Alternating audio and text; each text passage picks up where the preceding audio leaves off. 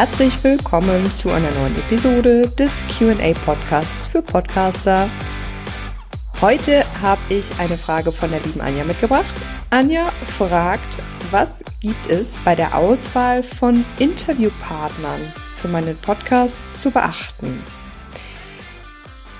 Ich denke, es gibt eigentlich drei richtig gute Gründe, überhaupt Interviews in einem Business-Podcast zu führen.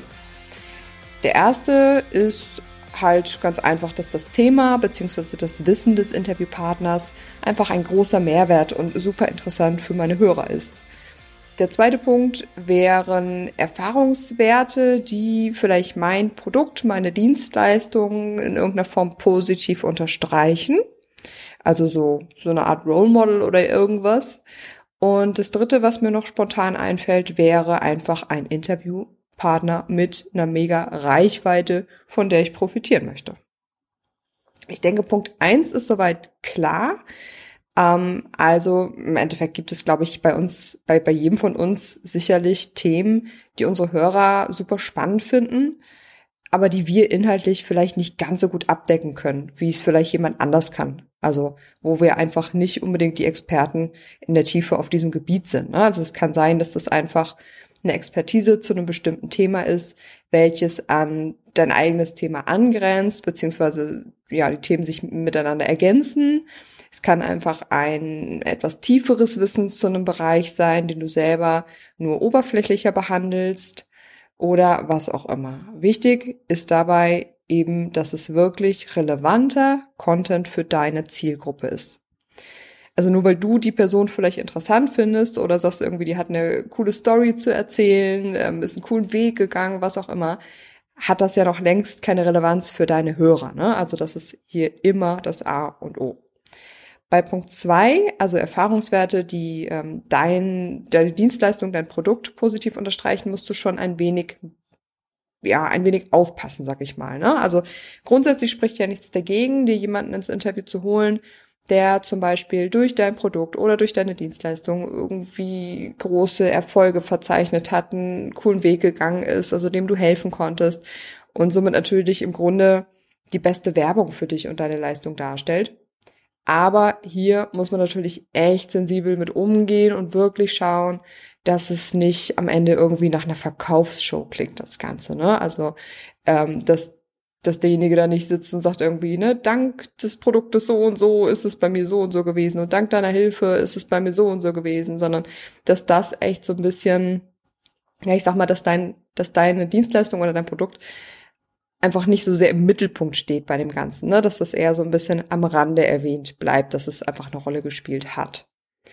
Punkt drei, dein Interviewpartner hat eine mega Reichweite, von der du profitieren möchtest. Ähm, dagegen ist überhaupt nichts einzuwenden. Also gerade am Anfang ist das natürlich besonders interessant und ich kann es dir sogar empfehlen, also dir gerade am Anfang interessante Multiplikatoren zu suchen, um einfach hier und da einen kleinen oder auch größeren Reichweitenbooster zu bekommen. Diese Multiplikatoren machen natürlich nur dann wirklich Sinn, wenn ihr euch quasi eine Zielgruppe teilt. Weil du hast nichts davon, wenn dein Interviewpartner dir eine große Reichweite beschert, weil er einfach eine riesen Community hat, ähm, die Leute aber überhaupt nicht deine Zielgruppe sind. Also sie überhaupt nicht an deinem Content, geschweige denn an deinen Produkten interessiert sind. Ne? Also bei Multiplikatoren kannst du dir gut vorab äh, so Fragen stellen wie, ähm, sprecht ihr dieselbe Zielgruppe an? Ganz, ganz wichtig. Ähm, steht ihr miteinander in direkter Konkurrenz? Also in meinem Fall könnte das zum Beispiel bedeuten, dieselbe Zielgruppe, also mit wem teile ich mir die Zielgruppe? Im Endeffekt sind meine Zielgruppe Podcaster ähm, oder werdende Podcaster.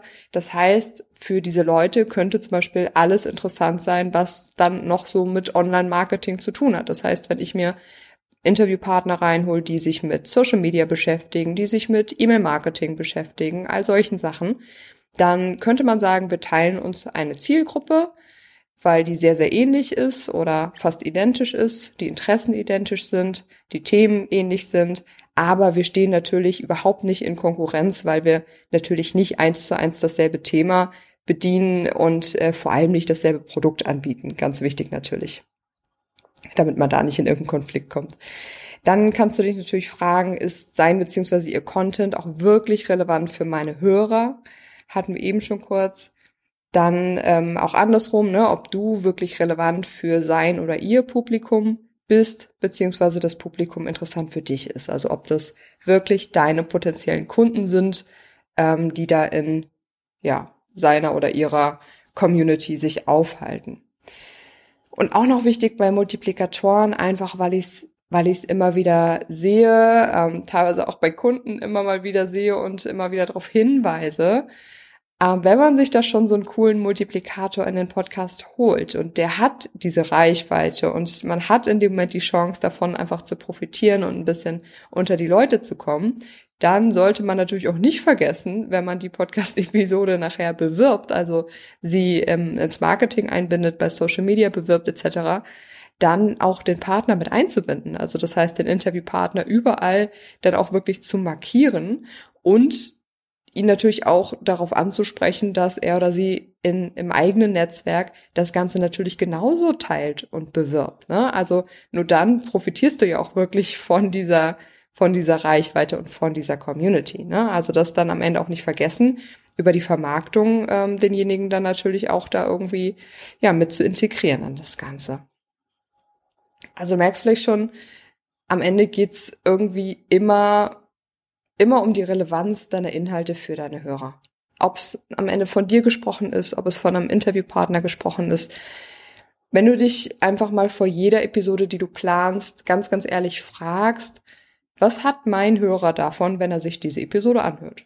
Also welches Problem löst es oder welche Frage beantwortet es oder ne, also was hat er davon, dass er sich die Zeit nimmt, genau diese Episode anzuhören, kannst du eigentlich nicht allzu viel falsch damit machen. Ja.